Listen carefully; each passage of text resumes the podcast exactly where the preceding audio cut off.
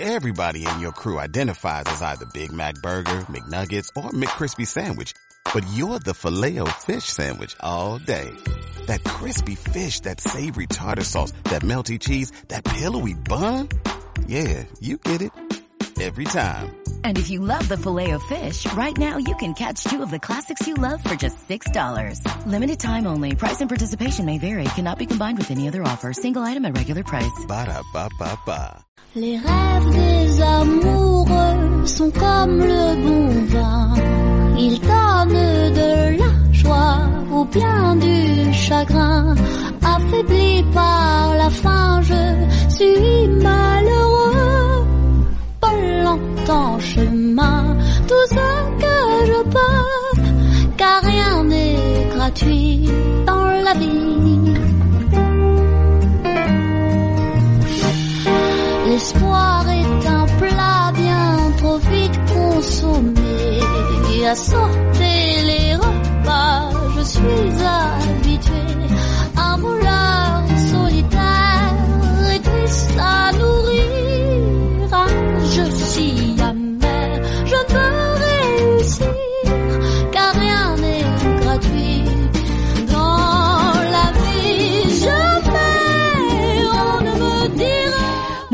Tardes, cuando son exactamente las 7 en punto de la tarde, soy Elena Fernández y estamos en una edición más de Abocado aquí en Soul Radio Live. Vamos a comenzar recordando el teléfono del programa 619-645-915 para todas aquellas sugerencias o dudas que tengan nuestros oyentes. Como siempre, eh, vamos a mandarle un caluroso saludo a nuestro técnico de sonido, también a Álvaro que hoy no está con nosotros, así que tenemos tres maravillosos invitados que nos van a acompañar eh, en todas las secciones que tenemos. En primer lugar, habla- hablaremos con María Martins de, de Frambuesas, el producto de temporada que hemos elegido para esta semana. En la sección actualidad también eh, conoceremos un nuevo proyecto muy interesante de sushi en Javia, en la comunidad valenciana. Y por último hablaremos con Borja, eh, el creador de Cuna Experience, que es una muy, muy, muy interesante propuesta eh, en Valencia. Así que empezamos.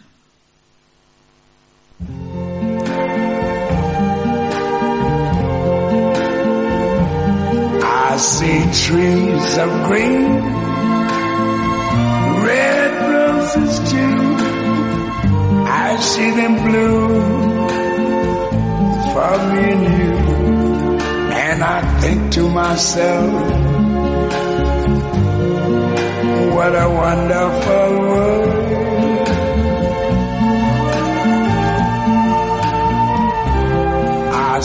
Bueno, vamos ya con nuestra primera invitada. Teníamos muchas ganas de que estuviese en el programa. De hecho, seguro que la podemos eh, encontrar en más ediciones. María Martins, muy buenas tardes. Muy buenas tardes, Elena. Muchas gracias por invitarme hoy. Bueno, María es especialista técnica de los alimentos y nos va a dar mucha información acerca del de, eh, producto de temporada que hemos elegido para, para hoy, que son las frambuesas. María, qué fruta tan interesante. ¿Te gustan? Me encantan. Qué es maravilla. Algo muy común en Argentina, Bueno, claro, con tu acento suponemos que, que eres de allí. ¿De qué parte eres? de Buenos Aires. Bueno, y te encantan las frambuesas, ¿no? Como estabas comentándonos. Sí, nos encanta. Eh, son una, una fruta que se encuentra muy disponible en verano y principios de, de otoño. Los meses de temporada son julio y octubre y al tratarse de una fruta muy delicada y precedera es conveniente guardarla en un envase llano sin amontonarla y consumirla lo antes posible. Oye, qué maravilla. Yo suponía que la temporada, la verdad, que era eh, en esta en esta época, sobre todo en verano, ¿no? Y, y no la vemos tampoco en supermercados en otras temporadas, porque como has dicho es una fruta delicada y supongo que pues mantenerla en invernaderos eh, es complicado, ¿verdad? Sí, la única forma de mantenerla y poder transportarla es mediante congelación, pero se pierde la estética de la fruta. Claro, es que es súper, súper delicada. También es interesante com- eh, bueno, contar que en España se cultiva sobre todo eh, en Andalucía, en la provincia de Huelva, que representa pues la zona productora más importante de Europa eh, para el mercado en fresco, la época de, noviembre a, a mayo. Y otras eh, zonas donde también se puede cultivar son Extremadura, en el Valle del Jerte, y eh, en Castilla y León, en Segovia y en León. Eh, ¿Otras zonas eh, interesantes nos puedes comentar? O incluso en Argentina se consumen mucho, has comentado también, ¿verdad? Sí, nosotros somos muy conocidos, pues somos los principales productores en lo que es América Latina, sobre todo en la Patagonia, vas a ir a cualquier lado que vayas y es la fruta más conocida más que nada en la época de verano. Allí, eh, María, por ejemplo, en España la, la frambuesa es bastante cara. Es un- una fruta, digamos, de, de las más caras, yo creo, ¿no? Y no sé si allí en Sudamérica es igual de cara o tú has encontrado poca diferencia. Bueno, en realidad es una fruta cara, pero únicamente es barata en los centros de producciones. Por ejemplo, en el sur, en Bariloche, es la, una de las frutas más baratas en época. Madre mía, qué maravilla Bariloche. Esa es la zona por excelencia para esquiar en Argentina, ¿no? Y para comer chocolates. Ah, para comer chocolate también. Sois unos grandes productores los argentinos también de chocolate. Pensaba que los suizos. Bueno, pero en Europa, claro.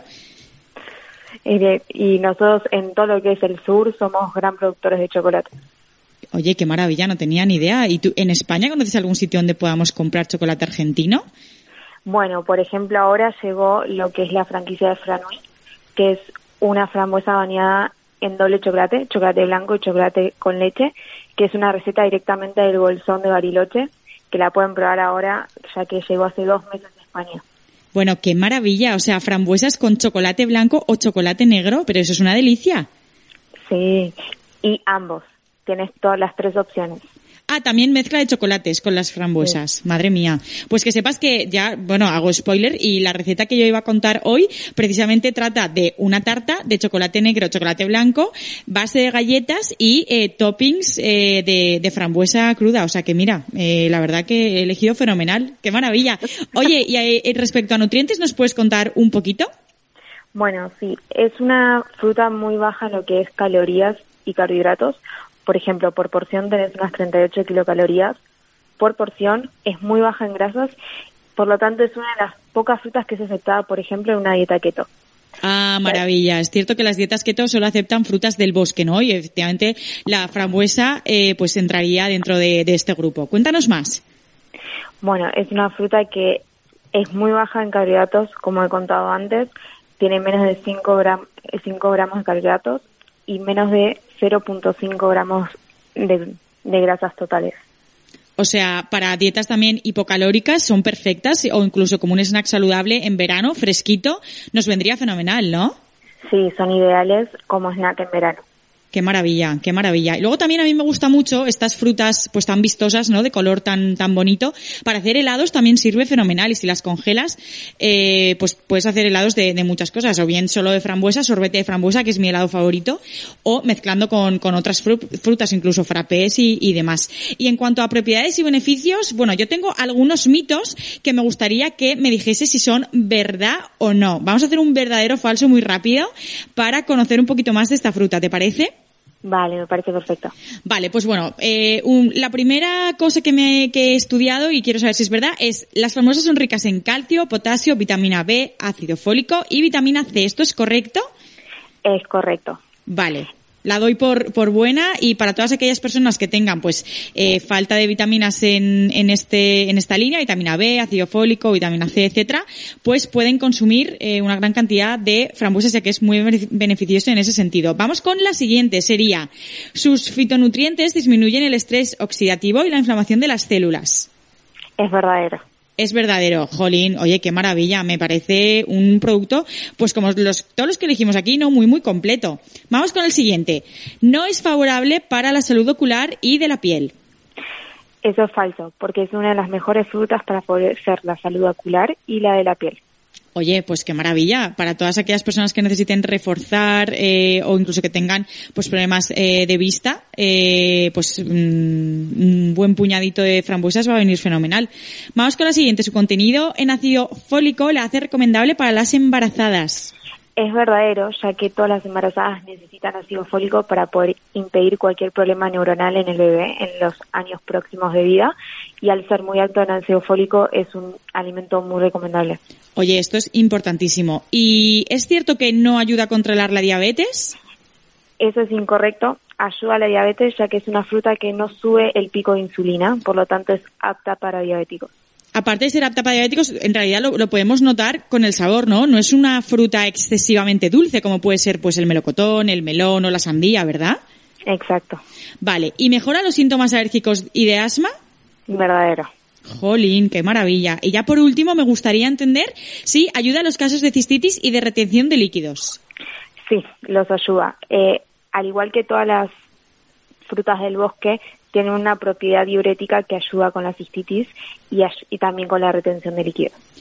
Ah, por eso cuando tú tienes eh, pues infección de orina, por ejemplo, en el- la farmacia te suelen dar unas pastillas que están basadas en, en estas frutas de- del bosque, ¿no? En arándanos. Yo siempre Exacto. escucho que pastillas de, eso es, que pastillas de arándanos son como pues muy beneficiosas para este tipo de, de problemas. Oye María, pues nos ha encantado tenerte esta tarde, la verdad que hemos aprendido un montón.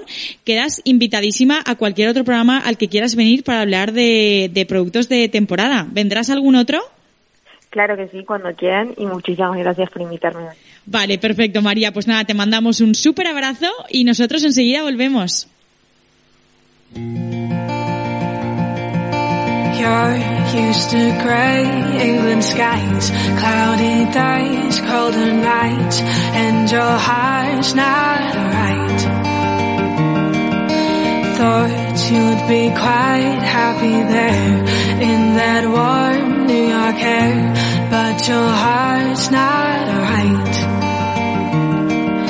But if you sang along with me, do you think you could ever smile again?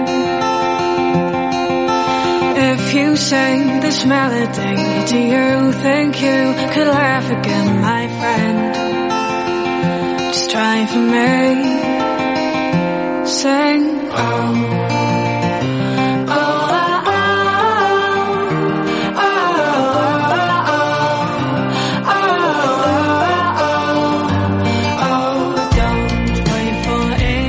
Ya estamos de vuelta, como hemos comentado, hoy en la sección de actualidad va a ser un poquito diferente y es que tenemos un invitado muy especial y está de actualidad, por eso ha venido a acompañarnos en este ratito.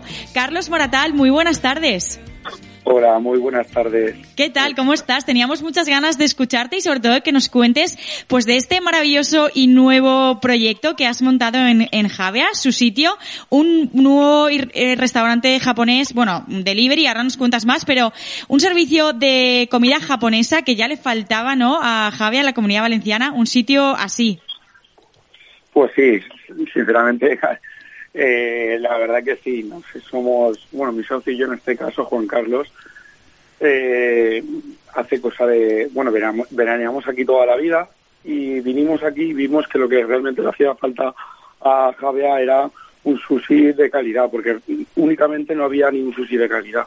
Y dijimos, pues bueno, ¿por qué no nos aventuramos y abrimos aquí un takeaway de sushi donde podamos llevar a los barcos, donde pueda la gente disfrutar de un sushi en su casa. ¡Qué maravilla! Y nada, nos, nos pusimos, nos pusimos manos a la obra y llevamos un mesecito abiertos y aquí estamos. Oye, poco a poco, pues, trabajando mucho. Qué bien, es una, es una maravilla porque es verdad que eh, en, en Javea pues no hay así muchos sitios donde puedas comer un buen sushi, es una comida que está muy de moda. Y la verdad que yo creo que todos los eh, veraneantes no de la zona, incluso los, los locales de allí y la gente que vamos a veces no a pasar un día, a pasar un fin de semana y demás, pues es una, una opción más que maravillosa. Y lo que has comentado, ¿no? Sobre todo te lo puedes llevar a tu sitio. Y es un poco eh, el juego de palabras con el, con el nombre del sitio, ¿verdad? Su sitio, de sushi y de tu sitio. Tú eliges, ¿no? Sí, exacto. Es el- básicamente es eh, realmente el concepto nace del Ikigai, que es lo que es la filosofía ja- japonesa. Eh, la palabra exactamente dice que empuja a encontrar nuestro propósito y centrar todas nuestras energías en, aquel, en aquello que realmente nos llena. En nuestro caso lo tuvimos muy claro, que queríamos fusionar pues nuestra pasión desbordada por el sushi y un poco pues la gastronomía ja- japonesa Qué maravilla. tratando tratando siempre un poco pues de hacer un buen servicio de takeaway y delivery. Qué maravilla. Claro, quisimos quisimos innovar siendo pioneros y los únicos que llevamos a, a los barcos a través de una empresa externa. Y nada, estamos cuajando, está la cosa funcionando bastante bien. Ahora mismo estamos, sinceramente, completamente desbordados. Y bueno, aprendiendo, aprendiendo poco a poco a base de, mucho, mucho trabajo y muchas horas. Oye, qué maravilla. Has comentado que estáis abiertos desde hace un mes, ya estáis desbordados. Yo creo que a la, a la gente lo que también le va a interesar saber es dónde estáis situados, porque tenéis servicio de delivery y también de takeaway. Entonces, al que le venga mejor ir a recogerlo, ¿dónde estáis situados en Javea? Estamos en la avenida Fontana, número 8, justo al lado del canal. Qué Y nada, maravilla. estamos abiertos, como te he dicho, desde el, desde el 10 de junio abrimos de martes a domingo, los lunes eh, día de descanso, aunque en agosto sí que abriremos los siete días de la semana. Y en nuestro horario es de, de una de la mañana a cuatro y de seis y media a doce.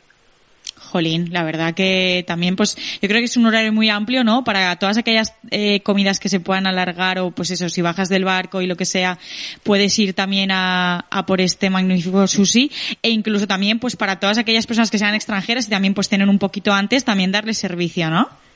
Sí, sí. Bueno, la peculiaridad que tenemos también es que tenemos 25 metros de fachada y, y siempre vamos a los restaurantes y a todos nos gusta un poco ver es lo que cocinan y, y veis cómo trabaja un sushi man, de verdad que, te das cuenta un poco de que no es un cocinero en sí, sino que es un sushi man, cómo trata la materia prima, cómo la respeta, cómo, cómo conocen el producto, cómo lo miman y, y por qué luego cuando llega ese pescado, ese atún a tu boca, sabe diferente que, que podrías llegar a hacer tú, cuando únicamente es atún y en crudo. Entonces, pues ahí te das cuenta cuando los 10 años de experiencia que llevan, que tenemos un equipo, eh, el chef que se llama Alex, pues que lleva 10 años, salió desde, desde, desde la escuela hace saque y, y nada, eh, es una persona súper comprometida, súper comprometida y, y que particularmente pues fusiona muy bien el, el sushi purista, que es el su- sushi japonés de toda la vida con, con la fusión latinoamericana. Y Qué es más colorida, más tropical, nuevos sabor- sabores. Y bueno, Oye, la verdad que es que suena fenomenal. Yo sí que es cierto que he visto fotos de lo que es el espacio. Tiene como un ventanal impresionante, una gran cristalera, donde se Sí. ve, como tú has comentado, cómo se cocina y demás.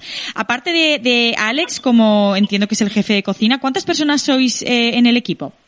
Pues actualmente somos mi socio y yo en este caso, eh, y en cocina tenemos en calientes una persona, eh, Alex como sushiman, eh, y luego tenemos dos riders y, las y en administración en tienda otra persona. Jolín, pues para llevar un mes, la verdad que, personas. para llevar un mes, la verdad que es, es un gran equipazo, ¿no? Madre mía. Bueno, bueno, totalmente, estoy súper, súper orgulloso de ellos. Eh, todos aprendemos día a día porque todos, todos tenemos cosas que mejorar y sobre todo es que está todo tan cambiante y, y está todo tan incierto que, que, bueno, vamos aprendiendo a base de, de horas. Muy bien, muy bien. Oye, ya has comentado que Alex, pues bueno, ha estudiado en la escuela Saque. No sé si en esos 10 años de experiencia eh, nos puedes contar algo más de su trayectoria, algún restaurante donde haya trabajado, que puedan, puedan conocer los oyentes o alguna, algún dato curioso. Pues sí, bueno, es- como ya te he dicho, él tiene 34 años, es un sushiman internacional y trabajó, trabajó durante, eh, bueno, trabajó durante los 10 años y él destaca su estancia en Sushikoi. Ujú.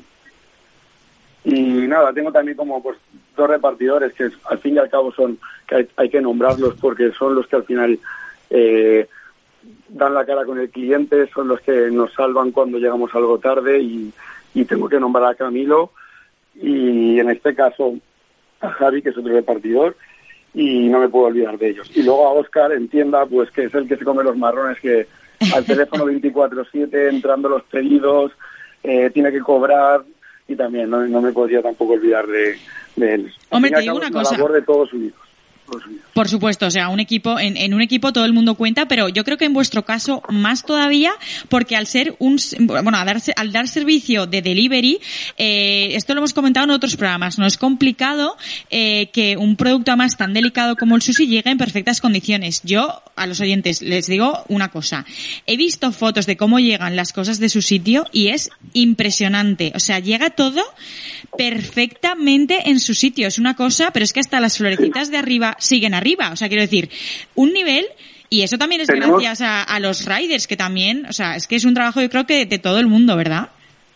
Sí, aparte, no lo había dicho, pero también tenemos el servicio de, de chef privado o de eventos donde la gente, pues, el- si nos hace el pedido con antelación o, o, oye, quiero celebrar mi 30 cumpleaños, pues mira, me gustaría tener en, en mi casa o en mi evento un, un sushi man cortando para todos mis invitados y esto me gustaría amenizarlo. Pues también damos el servicio ¿Y la, gen- la bueno, gente ahorita- cómo lo puede contratar este servicio, Carlos? Pues, a base de ya por vía email o por la página web o, o llamándonos a nuestro teléfono. Vale, perfecto. Pues toda aquella persona que necesite a partir de ahora, sobre todo en la zona de Alicante, Javea, Denia, Moraira y demás, un eh, sushi man, pues obviamente puede contar con, con esta maravilla de, de sitio.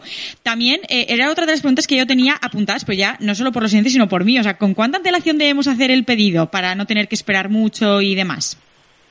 Pues te, te digo la verdad, para que lo perfecto sería una hora antes.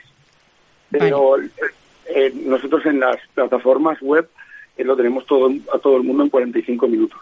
Sí que es verdad que pedimos la comprensión que cuando llegan los fines de semana sí que tardamos esos esos 15 minutos de más, pero normalmente en media hora 45 minutos, si tú haces tu pedido, está en, en la puerta de tu casa. Claro. No, a ver, a mí me parece que es una buena pregunta, más que nada para que los clientes también tengamos en cuenta que, eh, pues el sushi, como he comentado, es un producto delicado, hay que hacer un muy buen montaje para que todo llegue en su sitio y demás. Entonces, pues contar con esta información también yo creo que os ayuda a vosotros a prever, ¿no? Todos los pedidos que, que, que tenéis que sacar y, y ya contando con esa hora, pues bueno, también nosotros podemos, podemos ayudar. Ahora te voy a preguntar, Carlos, ¿qué tres características definen su sitio? Pues sinceramente yo creo que calidad, calidad, porque puedo aseguraros que la materia prima es japonesa pura, no sí que es verdad que algunos pescados como la lubina salvaje tratamos pues tratamos de tocar negocios locales, pues mm, compramos lo que podemos del pescado aquí en la lonja de Javea para para traer es un poco esos platos, esos sabores del Mediterráneo a, a, a esa fusión japonesa que hacemos, Japón-Mediterránea. Y mm, experiencia también te podría decir, porque el, los el cocinero que tenemos, la experiencia de la bala, ha creado una carta que la verdad que fusiona muchos platos, como creaciones como el Spanish One, que es una chistorra con queso con queso curado, flameado y teriyaki, que no se desmarca totalmente de lo que es una co- cocina japonesa y la fusiona un poco con ese sabor español. Eso es uno que te puedo decir, pero también tiene un nigiri de, de cecina de buey o también un nigiri de zamburiña. En fin, te podría decir varios varios platos de la Muchos, carta. muchos, funciona madre mía. Claro, Pero- él- me da la sensación de que él fusiona con toques mediterráneos, ¿verdad? Sí, la ostra, también tenemos la ostra de aquí que compramos en, en la lonja y te hace un nigiri de, de ostra buenísimo, con, el merellaje que lleva y la salsita que, él le pone, que es el secreto, pero, pero sí. Tratamos de una vez al mes, ahora estamos implantando porque hemos sido muy des- desbordados, de sacar un nigiri, el nigiri del mes y el, el osomaki del mes. De esa manera, pues que el cliente vaya probando fusiones que el chef va creando y vamos viendo si van funcionando para implementarlas en la carta o no. Qué Así, de maravilla, manera también. una carta para- por y para todos. Claro, claro, claro. Y también pues tienes esa novedad, ¿no? Y de ir probando, como tú comentas, pues, pues cosas nuevas. Yo también he estado ojeando la página web, la verdad que tiene una pinta espectacular. He visto que también tenéis, eh, aparte de makis, osomakis, nigiris y demás, también una sección muy interesante de tartars o tartares, la verdad que no sé cómo se diría en este caso. Pero bueno, tartar, muy, tartar. muy interesante. De hecho, hay uno que tiene una base como de color lila. Cuéntanos qué es este, no sé si sabes a cuál me refiero. Sí, es el tartar de atún toro y su pecu- peculiaridad que la base es como una crema de pat- es, patata, pero patata morada y el chef eh, pues lo, lo junta con otra con otra cosa y produce ese efecto morado que aparte de darle sabor pues da una una presen- da una presencia al plato espectacular. La verdad que sí, yo bueno, todos los que he visto tienen muchísimo color, son muy vistosos, eh, o sea, mm, el color, la verdad que hace un empaque al plato que, que es maravilloso. Yo recomiendo mucho también el de burrata, porque al fin y al cabo se trata de experimentar, queremos ser una experiencia, queremos que pidan y que la gente tenga la sensación de no solo pedir el tipo el típico nigiri purista de Japón puro que respeto y amo, pero que se queda a veces en no sé, somos mediterráneos y a veces nos hace falta un poquito más de, de alegría y, y hoy en día que está tan de moda la fusión con Latinoamérica, con México, pues intentamos, en este caso con Italia, con el tartar de toro con burrata, fusionamos eso, un poco Italia con Japón y también está, puedo decirlo, que buenísimo. Jolín. Luego en calientes también tenemos pues los pambaos, la, la, eh, de carne mechada de carrillera o de, pan, de gambas y canicama, que también tiene mucha aceptación. De hecho, junto al Edifry, que es el langostino panco, es lo que, lo que más se demanda a nivel de calientes. Sí que es verdad que a la hora de comer funcionan muy bien los pokés porque es fresquito para la playa. Claro, es cómodo de llevar también, ¿no? Sí, lo tenemos aquí en tienda, que la gente pasa y coge de las neveras que tenemos preparados, pues algunas cajas, algunos pokés, algunos eh, packs de 16 piezas, de 22 piezas, y la gente pues se los lleva a la playa cómodo y prefiere pagar, eh, porque como somos asequibles, prefiere llevarse este producto de calidad-precio que irse, en este caso, a un gran superficie y cogerlo de, de la vitrina. Claro. Se nota la gran diferencia. La verdad, la verdad que sí, yo ya te digo, o sea, en cuanto pueda voy a ir a probarlo porque es una maravilla. En fotos, o sea, no me quiero ni imaginar eh, cómo será probarlo de verdad. Eh, de todos los que comentas, bueno, son platos japoneses, no sé si tenéis pensado incluir alguno de otra gastronomía, sí que has comentado uno de chistorra con queso curado, pero a lo mejor incluir alguno de la gastronomía india o de la gastronomía coreana, no lo sé, ¿tenéis algo pensado por ahí? Pues eso está en manos de, del chef. Sí que tiene dos creaciones, como te hemos dicho, porque estamos sacando, lanzando el, el nigiri, el maki y en este caso el mes. Y sí que va a funcionar pues cocinas, pero siempre siempre y cuando respetando que va todo en forma de, de, de sushi, de concepto sushi. Eh, en los postres tenemos una especie de rol que va relleno de, de arroz, fresa, plátano y chocolate con Nutella por arriba y, y, bueno, también tenemos mochis, mochis que sí que es verdad que son de cheesecake y de oreo que no los ha probado la gente y están buenísimos. Y luego el típico doriyaki que, que para quien no lo conoce, el doriyaki es como una especie de, de pandorino relleno de helado con nata y sirope. También suena eh, bastante bien. Sí, que suena, suena bastante bien. Y sí que está haciendo una creación que es una especie de plátano madurado, que es un rol, que no me acuerdo exactamente el nombre porque aún no lo hemos sacado al mercado, pero saldrá en, en nada, una semana, que es un rol con plátano, plátano flambeado y relleno lleva pollo frito y tenéis que probarlo, de verdad. Qué maravilla, qué maravilla. Oye, ¿y para todo esto utilizáis productos de kilómetro cero y de proveedores locales? Sí, sí, tratamos de, en, la medida de lo posible, de, de pues eso, involucrar al pequeño comercio aquí local para verdura y para el pescado y tratar en lo que en la medida de lo posible de meternos en la carta como podemos. Claro, no, no, te lo pregunto porque como has comentado que vais a, muchas veces a por pescado a la lonja, digo, seguro que en otras en otros productos también intentan, ¿no? Pues eh, contar con proveedores locales, o sea, que eso está muy muy muy bien. Nosotros siempre abogamos por productores locales y por productos de kilómetro cero. Sí, también me gustaría preguntarte, bueno, teniendo en cuenta que lleváis un mes y ya estáis funcionando tan maravillosamente, eh, va a seguir funcionando igual de bien, entonces el próximo proyecto sería abrir un sitio físico o todavía no habéis pensado tanto a futuro? Sinceramente, a día de hoy planteamos seguir con este tipo de modelo de negocio únicamente takeaway de libro, pero por la situación actual, porque el gobierno a día de hoy todavía está criminalizando un poco la hostelería uh -huh. y, y, involucrarnos hasta ese punto sin, sin haber hecho todos los deberes como lo deberían de hacer, es un poco precipitado. Pero sí que tenemos pensado hacer una segunda y tercera apertura en una ciudad cercana, un, pueblecito cercano aquí, que no te quiero adelantar, y luego pues irnos a, de dónde venimos, de Valencia, porque mis y yo somos de Valencia, pero como te he dicho que veraneamos aquí y por eso nació la, la, oportunidad de venirnos aquí. Bueno, yo cuando esté claro el próximo proyecto espero que me des a mí la exclusiva y vuelvas a este programa a contarnos dónde abrís, si es que abrís y demás, ¿eh? Eso sí que te cojo la palabra.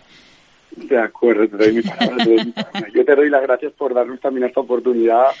Somos jóvenes emprendedores y bueno, que España que, que se tiene que llenar de gente que se la juega y que seguro que entre todos conseguimos sacar esto adelante. Claro que sí. A mí me parecéis unos valientes los emprendedores y más los emprendedores gastronómicos sois mis preferidos. Evidentemente, este es un programa gastronómico. Yo solo hablo de gastronomía, solo escribo sobre gastronomía, con lo cual eh, estoy encantada de teneros aquí en el, en el programa.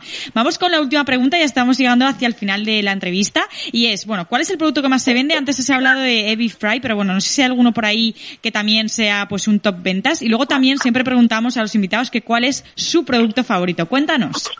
Vale. yo te puedo decir que el que, que el que más se vende o el que la gente más deba- demanda es el nigiri de atún rojo con, con huevo de codorniz y trufa negra.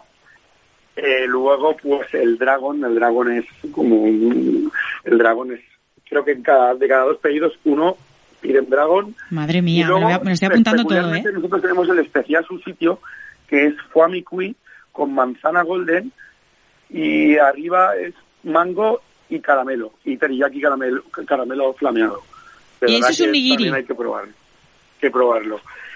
Y, particularmente mi favorito, mi favorito, no, o sea, es, que es verdad, no, yo soy amante del picante y el spicy tuna, porque me gusta mucho el picante. Bueno, a mí también, y todo lo que has dicho me lo he apuntado. O sea, nigiri atún rojo, el dragón, el nigiri especial susito y eh, spicy, Spicy tuna, tuna, que es como la, Muy bien. Oye, pues todo queda súper apuntado. Carlos, ha sido un placer estar contigo este ratito, que nos hayas contado esta maravillosa propuesta. Yo creo que todo el mundo que esté en Javea o alrededores va a ir allí o va a pedirlo. Eh, recordemos a los oyentes que hay takeaway y hay delivery.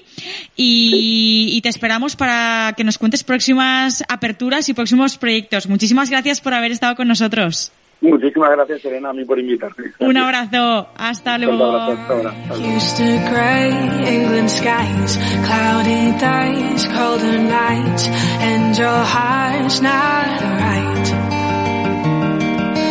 Thought you'd be quite happy there in that warm New York air, but your heart's not right. But if you sang along with me, do you think you could ever smile again? If you sang this melody, do you think you could laugh again, my friend? Just try for me. Sing.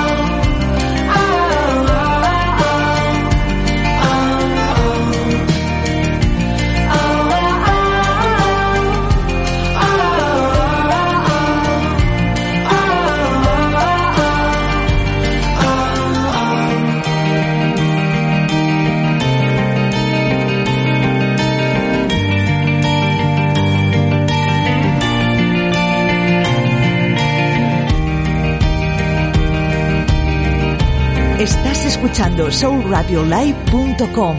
Información, comunicación, entretenimiento.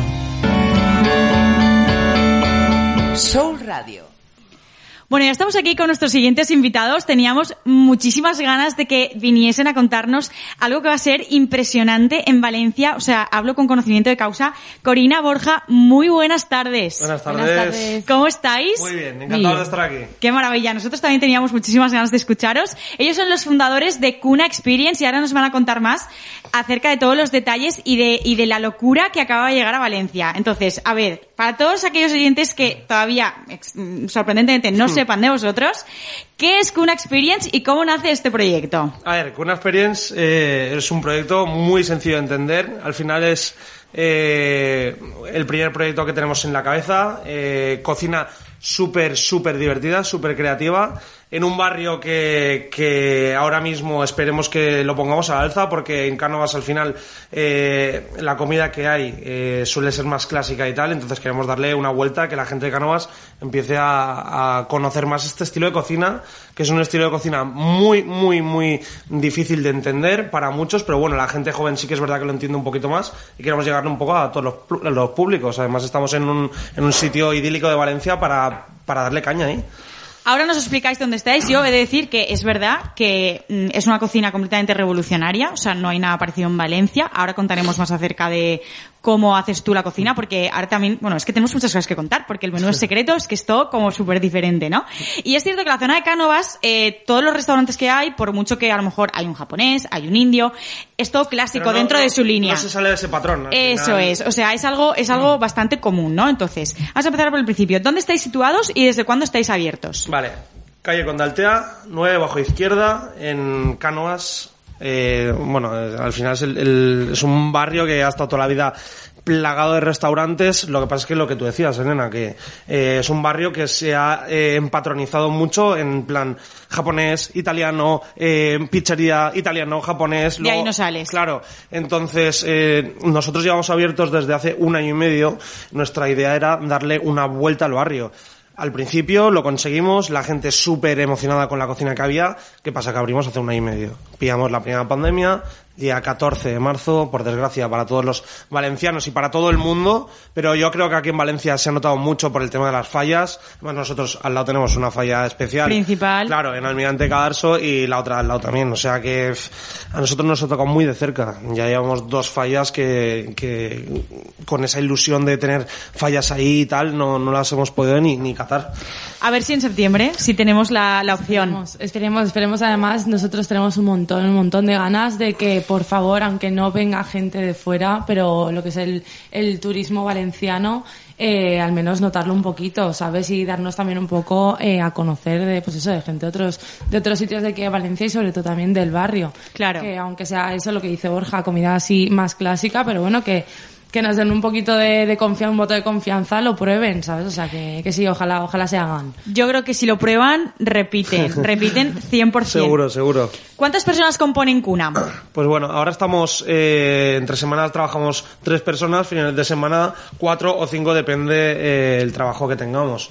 Ya que ahora mismo pues eh, no tenemos eh, no tenemos un trabajo estipulado de lo que tenemos, o sea, vivimos día a día nosotros. Un Claro. fin de semana podemos llegar, pero es que claro, al estar en el centro de Valencia, la gente se suele ir más a, a la playa, entonces eh, es un poco ambiguo todo eso. De momento somos tres entre semana, cinco los fines de semana. Oye, pues ya es un, un gran equipo. Sí. Cinco personas, estamos hablando ya de un equipito Nosotros ya... somos un buen equipo, con tres o con cinco. Somos, Eso, somos- eso está somos- muy bien también.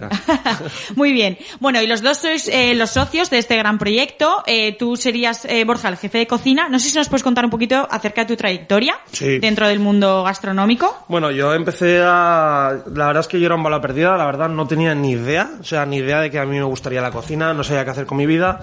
Y mi tío, que espero que me esté escuchando, eh, Rafa... ¿Cómo, cómo se llama tu tío? Mi tío se llama Rafa, tiene, un- Rafa. tiene un restaurante en, en Traiguera, en Castellón, de donde yo soy, ¿vale? Eh, se llama La Fond de la Salud, es un restaurante pues que hace eh, carnes a la brasa, está muy muy bien. Eh, fue el primer trabajo que tuve, ahí empecé a darme cuenta de que me molaba de verdad la, la cocina, empecé a estudiar y tal y dije, hostia, pues igual sí que, sí que es lo mío. Eh, el problema es que yo, claro, entraba a clase y libros y libros y libros y decía, madre mía, otra vez, si me he metido aquí para... Para, Para evitar eso, ¿no? Claro, pero, pero bueno, al final, como es algo que te gusta, eh, poco a poco se te va metiendo en la cabeza y es algo que enamora. O sea, la cocina es algo que es, eh, es por vocación, no es devocional, no es algo que hago esto porque es lo que hay. No, al final es una cosa que te tiene que, que molar, como, como me mola a mí y como le mola a Corina el trabajo que hace. Entonces, eh, empecé a, a darle caña a la escuela y, y me recomendaron para, para Diverso. Entonces estuve, estuve en Diverso. Madre mía, el, Y- el gran David. Sí, el gran David, el gran David. Y la verdad es que súper a gusto. Ha sido la mejor experiencia de, de mi vida, o sea, lo voy a decir siempre, ha sido muy dura porque al final estás en, eh, te pongo, yo siempre pongo el ejemplo del fútbol, es primera división, entonces hay una presión increíble. O sea, Antiguamente los, los, los, los restaurantes que tenías que ir, que te gustaban top punteros del mundo, tenías que pagar para hacer prácticas. Eh, ahora mismo no. O sea, yo, no. yo, yo doy gracias de que, de que tengas que estar ahí y que te dejen estar ahí y, y- y la- lo que ganas es una experiencia brutal. Y nada, para mí ha sido, vamos, ha sido un maestro, porque al final la cocina que hago es todo relacionado con el mundo de David, porque es la cocina que yo he mamado y que más eh, he disfrutado y al final eh, me he inspirado muchísimo en él. Esa es la cocina que hacemos en cuna, prácticamente. Claro, no, no, no, totalmente de acuerdo. O sea, y, y yo creo que debe ser una, una experiencia muy enriquecedora, también dura, ¿no? Sí. Se deben echar muchas horas. Él parece, corrígeme si me equivoco, eh, una persona muy exigente dentro de su locura y demás. Yo creo que tiene pinta de ser una persona muy metódica y, y muy exigente. Y claro, eso al final, pues, eh, aprendes un montón, pero también es, es duro. Y yo creo que en tu cocina eso se ve, ¿no? Eh, un poco el estilo, o, bueno, yo la verdad que a Diverso todavía no he ido, todavía. Iré. Pero, pero bueno, eh, es- esos, eh, esas mezclas tan arriesgadas y que salgan bien, lo tienes que tener muy claro y eres un alquimista para mezclar justo lo, lo, lo que toca y no pasarte y que no sea una locura de plato, ¿no? A ver, el tema de, el tema de este tipo de cocina, que, que a mí me gusta cómo la define él, porque al final no es una cocina fusión. De hecho, cuna no me gusta llamarle cocina fusión, aunque mucha gente que viene dice, uy, ¿cómo fusionáis todos? Y digo, es que para mí no es una cocina fusión, es una cocina súper personal. Una cocina fusión para mí es coger un par de culturas y mezclarlas. Por ejemplo, cocina Nikkei, es cocina eh, japonesa y cocina peruana. Eso para Vale. mí sí es eh, una fusión. Lo que hacemos nosotros o lo que hacen algún restaurante, igual que David Muñoz, es una cocina de autor completamente creativa y diferente. Es una cocina personal, la llamaría yo. Personal. Por- Porque al final es una cocina muy, muy propia. O sea, nosotros eh, tenemos en un plato igual cinco culturas, que tenemos seis, que otros sí que hacemos fusión, entonces es muy personal. Entonces es, es algo. No la complejo. etiquetaríamos ahí, ¿no? No, a mí, no- a, mí no, a mí no me gusta. Para mí es una cocina muy personal, eso sí. ¿Qué destacarías de, de David Muñoz? Eh, que son fiera, o sea, son fiera. El tío, la verdad es que te llegaba y, y, mm, probaba cinco cosas de un plato nuevo, de repente te hacía otra cosa nueva que no habías probado nunca, y decías, ¿cómo puede ser que esto que no tiene sentido lo has equilibrado tan bien? Eh, era un máquina. O sea, él realmente, como tú dices, es un alquimista, es un, es un maestro, es un maestro, no hay nada más que decir aparte de que es un, que es un fiera. No tengo otras palabras para decir. Y además de personal, ¿cómo definiríamos la, la experiencia cuna? Tres características. Eh, Corina. Lo- locura total, o sea, de, no, locura, esa es la primera. Y la, la segunda y más importante para mí, que, que es diversión, es una palabra que es que a mí me encanta. Ya cuando estuviste, Elena, de hecho, yo ya te lo dije que eh, la diversión es lo que más prima en nuestra en nuestra experiencia, ya que eh, no es un trato protocolario el que tenga, por ejemplo, tanto Corina como como Ibra, que es el otro camarero, como Celeste o como yo que te salimos a a, A servir, a saludar, Eh, sí, sí. entonces, es una experiencia que no es nada protocolaria, de hecho estamos eh, de risas hablando mal, ¿sabes? Hablando en plata así, pero sí es, es una experiencia muy divertida. Y luego, sorpresa, es otra palabra que, que nosotros, eh, cada plato intentamos que no lo hayas probado nunca. Que digas, hostia, me suena, pero no, no es algo que, que en tu paladar digas, hostia, es que no sé lo que es, ¿sabes? Es, es eso. Es muy, fu- yo la verdad he probado el menú, me ha parecido muy interesante, de hecho por eso yo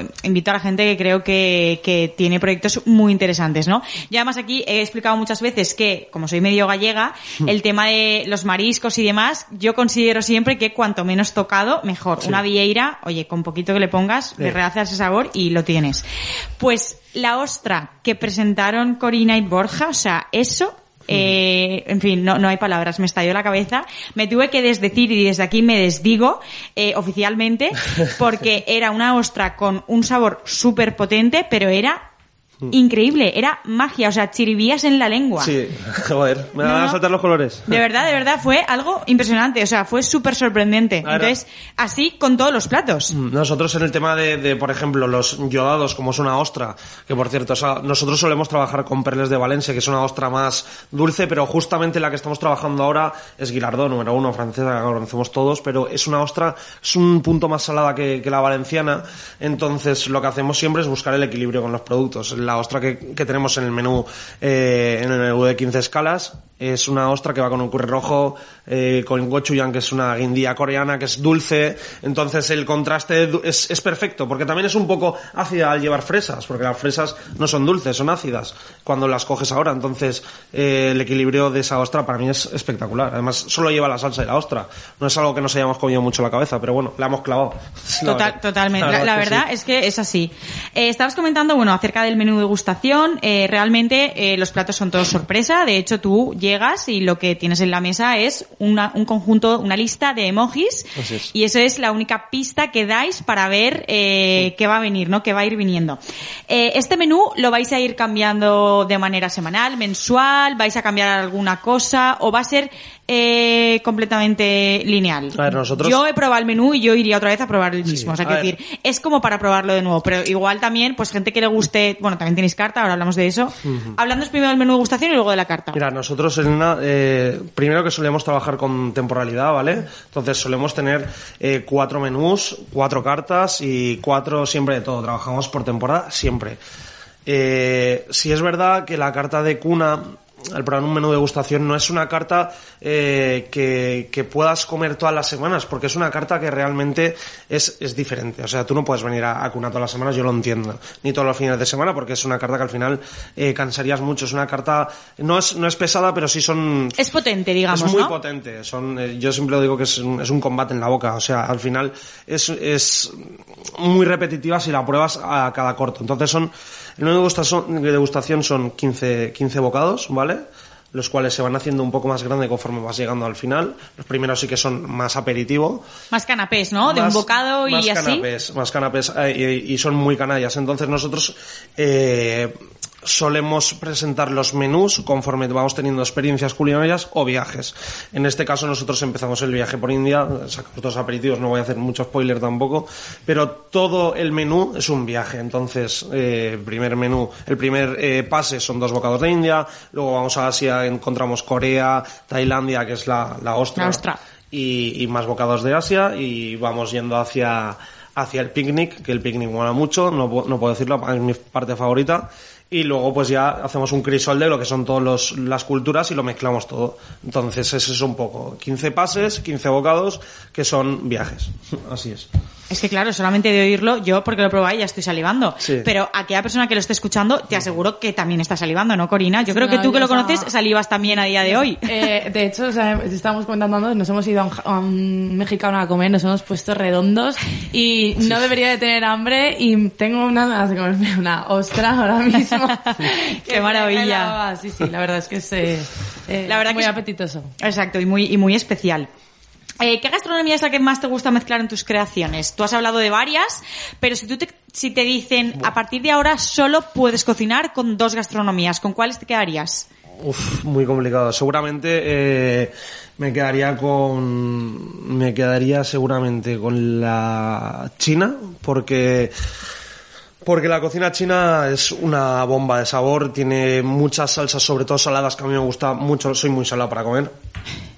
Y, y luego me quedaría seguramente también eh, con la, con la, con la, es que no, es que me has hecho una Te pregunta. estáis poniendo en un apuro. Ay, pobre. Bueno, venga, te dejamos tres. No, no, no, no, dos, dos, dos. Hay que, hay que Luego, luego te voy a poner en otro sí. apuro que te voy a proponer un reto. Bueno, os voy a proponer un reto, a ver qué os parece. Vale. Seguramente la segunda, la segunda cultura que, que sería sería la nuestra, porque yo creo que aquí al final siempre que tenemos que, que tirar para casa, ¿vale? O sea, te digo China por no englobarte el mundo asiático porque es lo que me gusta a mí, pero si tengo que elegir una me quedaría con la cocina china. Esa es la primera. Y la segunda sería claramente la nuestra porque todo lo que sea mediterráneo, ya, ya sea eh, cocina griega, cocina italiana, cocina española, lo que venga del Mediterráneo me parece espectacular, primero por el producto, segundo por la sencillez y tercero porque hay que ayudar a, a toda la gente que, que estamos aquí ya que estamos todos en, un- en el mismo barco al final. Así Totalmente que- de acuerdo. Así que seguramente son las dos que elegiría. Oye, pues muy bien. También te acepto todas las asiáticas con la española, o sea que en ese sentido bien. Claro. Igual podemos coger estas dos, eh, bueno, todas las, todas las gastronomías eh, asiáticas, la gastronomía asiática, vamos a decir, ¿vale? Y ahí la que tú quieras. Y la gastronomía española para proponerte un reto. Ah, vale. A ver. A ver, a ver qué te parece. Vale. Luego yo te lo lanzo y luego ya decidís si lo, lo hacéis o no, ¿vale? Eh, la verdad que no recuerdo, igual ahora voy a quedar fatal, pero en el menú de degustación de 15 pases, Sí. eh, no sé si había algún plato o bocado vegano. Mm, Vegano, no vegetariano. vegano, vegano, vegano. Vale, ¿por qué ahora estoy tirando mucho por lo vegano? Yo no soy vegana, yo como carne, como pescado, yo como de todo, menos nata montada. Es lo único que no como, ¿vale? Porque no puedo. Y, em, claro, a mí me, me resulta complejo hacer un plato tan exuberante como, o sea, un- tan exuberante sin carne, sin pescado, sin huevo, sin queso. Entonces, conseguir algo muy, muy, muy loco vegano, ¿serías capaz ¿Lo de, hacemos? de hacerlo? Lo hacemos. ¿Lo hacéis? Sí, sí, sí. De hecho, mira, te voy a... eh, me apunto al reto, así que... eh, Fenomenal. El reto, el reto ya está aceptado, pero voy a contarte anécdotas que yo tengo con muchos clientes que al final esto nos pasa a todos los restaurantes. O sea, de decir, me voy a un sitio, pero cuando veo la carta, claro, mi pareja es vegana, o eh, mi amigo es vegano, o el otro, o el otro, el otro. Entonces siempre nos solemos adaptar. Es verdad que he tenido menús de, de gente, incluso influencers que han venido que son veganos, que han venido con su otra pareja que es influencer, que no lo es, y cuadrar algún tipo de menú. Yo he hecho, te lo juro que he hecho menús veganos que he dicho, madre mía. Además, el, además hay una cosa súper buena que eh, esto no es para hablar mal de ningún vegano ni vegetariano, pero sí que es verdad que son gente más agradecida. ¿Por qué? Porque un vegano o un vegetariano al estar más limitado al cocinar tiene para hacerse en casa o me hago unas verduras a la plancha o una crema de calabacín. Entonces, cuando le haces cualquier cosa que esté un poco currada, súper agradecido. Súper, Para mí es, claro. es el cliente más agradecido que yo he tenido en cuna, de verdad. Claro. Me acuerdo una, una chica que, que le hicimos un curry verde tailandés, que por eso lo pusimos en carta, lo pusimos por ella, y es completamente vegano. La leche que, que, que usamos es leche de coco, lo usamos todo vegetales en crudités, que está muy bueno. Ese plato es, es por, lo pusimos por ella. O sea, hicimos una prueba, luego tenemos una carbonara vegetal, que, que también lo hicimos por otra chica vegana. Sí, sí, sí. ¿Cómo es la carbonara vegetal, por Pues favor? mira, hacemos una espuma con espárragos, ¿vale? Y eh, cogemos también, eh, ¿cómo se llama? Eh, el tofu, ¿vale? Que lo sustituimos por el parmesano. Sí. En vez de coger eh, leche normal, cogemos leche de soja. Entonces hacemos una pseudo eh, carbonara. Carbonara. Los espaguetis son eh, celery, ¿vale? Los cortamos como si fueran tallarines. Y luego hacemos una especie de yema que es como un melocotón que no es melocotón. ¡Qué maravilla! Sí, la verdad es que está, está currado, está currado. Hombre, es, es que es un plato vegano. Yo pensaba que te iba... Es que para ti no es un reto que yo te diga eso. No, sí, claro que es un reto, claro todo es un reto. Porque ya no, no te haría el mismo plato, te haría otro. Me harías otro. Seguro. Vale, Además vale, vale. es que, o sea, es es un reto ya básicamente porque él, cuando, mira, cuando a veces entro a la cocina y digo, bueno, amore, ¿qué, qué, qué vas a hacer hoy? O me dice, pues mira, eh, me voy a inventar un plato, eh, quiero hacer algo nuevo, y digo, vale, será algo sencillo. No. O sea, Borja, para hacer una salsa, utiliza 800.000 Sí, cosas. O sea, que cuando yo a lo mejor le estoy echando una mano porque va, venga, Cari, pues te voy a ayudar. Yo veo la, la espuma de ese plato con la no sé qué y digo, mira, Borja, me voy a la sala eh, y me quedo ahí a hacer mis cosas o te ayudo a hacer la ensaladilla porque es, es que es muchísimo curro. O sea, es que de verdad que lleva, todo lo que hace él es un montón de Mm. Los componentes. proveedores están así ahora Es- mismo, los proveedores. Es que así. es, de verdad, no es nada fácil, es súper complicada su cocina. Sea que... Eso también yo creo que se ve reflejado, ¿no? Luego en, en la complejidad del plato y en los sabores y, y al final si algo te está de la cabeza, obviamente no se ha hecho en cinco minutos, No, ¿no? no, no, no. Hay, Obviamente. hay mucho trabajo detrás de esa puerta de, de cocina. hay, hay muchísimo trabajo. Han pasado muchas cosas. Sí. Muy bien. Oye, ¿utilizáis eh, productos eh, kilómetro cero y de proveedores locales o sí que hay cosas que importáis? Contándonos un poquito. A ver, eh, el problema de mi cocina sí que es verdad que las verduras las solemos coger eh, de aquí de Valencia o vamos a cualquier huerto que hay en Alboraya o cualquier eh, productor local o si no cualquier verdulería de, de- del barrio que, que es producto bueno que se va a Mercavalencia todos los días y es producto de aquí, autóctono. ¿Qué pasa? Que mi, mi cocina es tan, tan compleja que la mayoría de productos, por decirte el 70% vienen de fuera. O sea, si Claro. eh, pez mantequilla aquí no hay, entonces Claro, tengo claro, que pedirlo de no sé qué sitio, qué tal, qué cual. Bueno, lo que podéis en sí, ¿no? Que al Sí, final es un podemos- poco lo que... Lo que podemos, sí. Lo que Claro. podemos, por supuesto que sí. Muy bien. Y mm, has hablado antes de que pues era complicado anteriormente entrar en restaurantes a hacer prácticas y demás. Gente interesante que esté súper interesada en hacer prácticas con vosotros, ¿se puede? ¿No? puertas abiertas a cuanto más gente eh, quiera aprender de lo que de lo que hacemos mejor además eh, ahora mismo tenemos a una chica contratada que ella no había trabajado en la vida entonces eh, tenía tiene 16 años. Qué pasa que yo me vi tan reflejada en ella cuando me dijo yo quiero trabajar aquí que yo le dije Celeste o sea para mí eres una candidata estaba haciendo entrevistas porque justo a- acababa contrato un cocinero nuevo y se iba de viaje entonces yo necesitaba un cocinero ya pues anuncios por Job Today me vieron un montón de gente y me arriesgué a cogerla y resulta que es de las mm, de las personas que, que más me ha aportado dentro de la cocina porque es que te lo digo en serio, aprendes de una persona que quiere aprender y ella aprende de ti un, un montón. Claro, es una retroalimentación, ¿no? Y una... Y claro, te ves tan reflejada en ella. Yo el primer día que vino, súper nerviosa, le dije, tú tranquila. No sé qué. Entonces eh, es una, es una chica que está teniendo, además es que es buena cocinera, o sea, va a ser una crack celeste. La verdad, tiene 16 añitos y va como un avión. Apunta Y maneras, Apunta la- muchas la- maneras, la verdad. Qué maravilla. Oye, ¿y cómo maridáis todos estos platos? ¿Con qué maridáis? No sé si aquí también tú nos puedes contar más de, de sala. Eh, o sea, que si recomendáis con, con cerveza, con vino, algo especial, cócteles, no lo sé. Eh, a ver, ahora sí que estamos intentando hacer un poco, eh, o meter un poquito así a los cócteles y tal, porque la verdad es que para, para muchos platos, eh, por ejemplo, eh, para el, el menú de degustación, la verdad es que va muy bien también.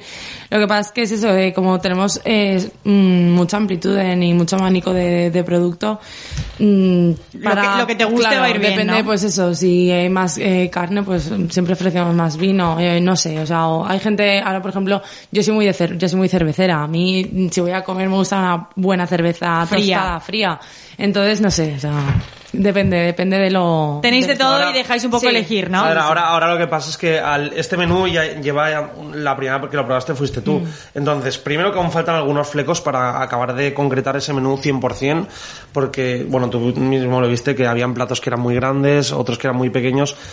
Y sí que es verdad que vamos a meter casi todo, van a ser cócteles, pero cócteles que tengan sentido, como por ejemplo, tengo que hacer un spoiler porque si no, la parte del picnic que sacamos varios platos, la parte que va de España va una croqueta líquida de cecina que va maridada con la con el cóctel de la cerveza. Bueno, es que es algo, yo no- ya, ya que has hecho tu spoiler, pues nada, yo lo, lo recomiendo, quiero decir.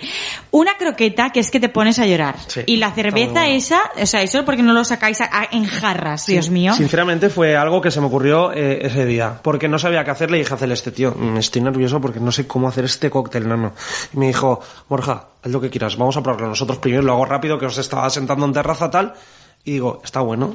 Y Celeste, "Uf, está muy bueno. Y le, y le digo, ¿seguro? Que, lo, que se lo van a comer ellos con la croqueta. Sí, sí, sí, sácalo, sácalo. O sea, Oye. que tengo la receta ahí apuntada y ni me acuerdo lo que es. Pues buenísima, buenísima. Esto le va a gustar a nuestro técnico sonido que le encanta la cerveza y es él seguro que va a ir a probarlo. Pues Oye, ojalá que sí. Maravilla, maravilla. Bueno, y estamos llegando ya al final de la entrevista. ¿Cuál es el producto que más se vende si hablamos de carta? ¿Y cuál es vuestro producto favorito? Vuestro plato. A ver, eh, aquí está muy claro que el hit de, cuna es la ensalaría matrioska, ¿vale? O sea, es mm, súper, es, es, es la hostia, hablando mal. Es, es, es diversión porque no te esperas nunca que en una ensaladilla haya un... Pasen tantas cosas. Exacto, no voy a decir lo que hay.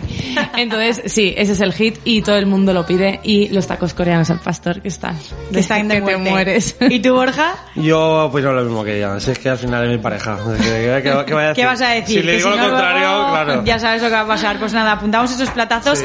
Chicos, un placer haberos Igualmente. tenido aquí. Estáis súper invitados. Estáis invitados otra vez a ver lo del reto. Sí. Veréis cosas también en, en Instagram, iremos publicando cosas. Pero para cuando queráis volver. Igualmente. muchas gracias. Gracias. Y a nosotros nos vemos los, el próximo miércoles, eh, como siempre, aquí en Soul Radio Live, a las 7 de la tarde. No nos faltéis, un saludo.